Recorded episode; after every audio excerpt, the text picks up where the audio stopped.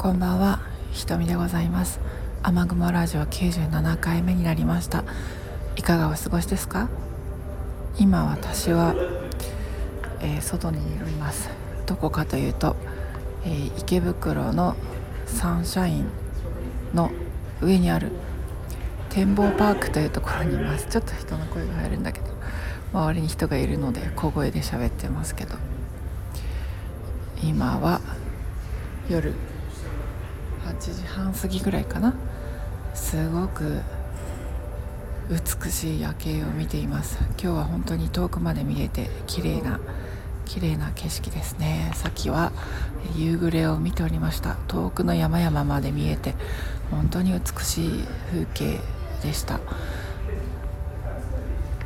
最近ね自分の仕事をいろいろ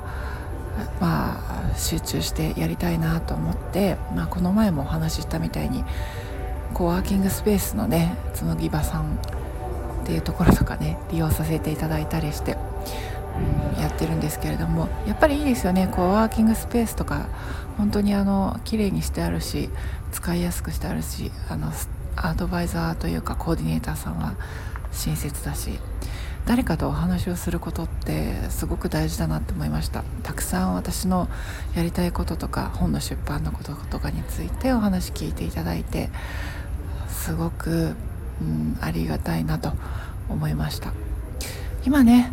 うん、お伝えしている通り私も新たな仕事のフェーズかなと思ってまずは作家ベッシーヘッドの翻訳出版とあとエッセイ本の出版ですね、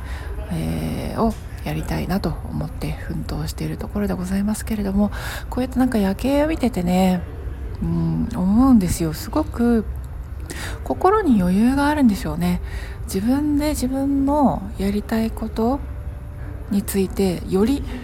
濃い時間を過ごしているというかより解像度の高い時間を過ごしているというか。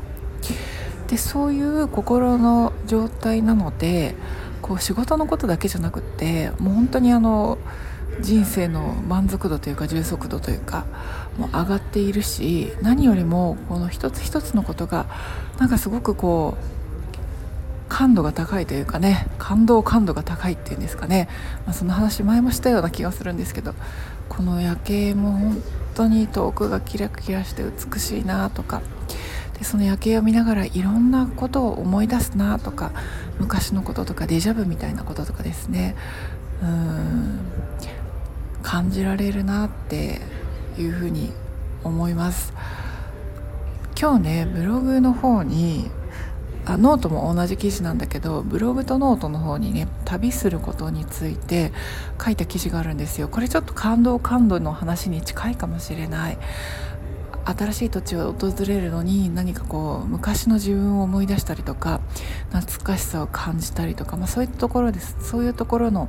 お話ししてるのでよかったらブログの方を読んでいただいて感想などいただけたら嬉しいなって思います。ということで今日はね取り留めもない話ですけどここからね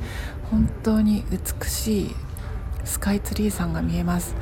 あなんか感動感度が高いっていいですよね。やっぱ感動感度を高めるためには心の余裕かもしれない。なんかシンプルな話ですけどそこなんだなって思います。だからね自分の人生の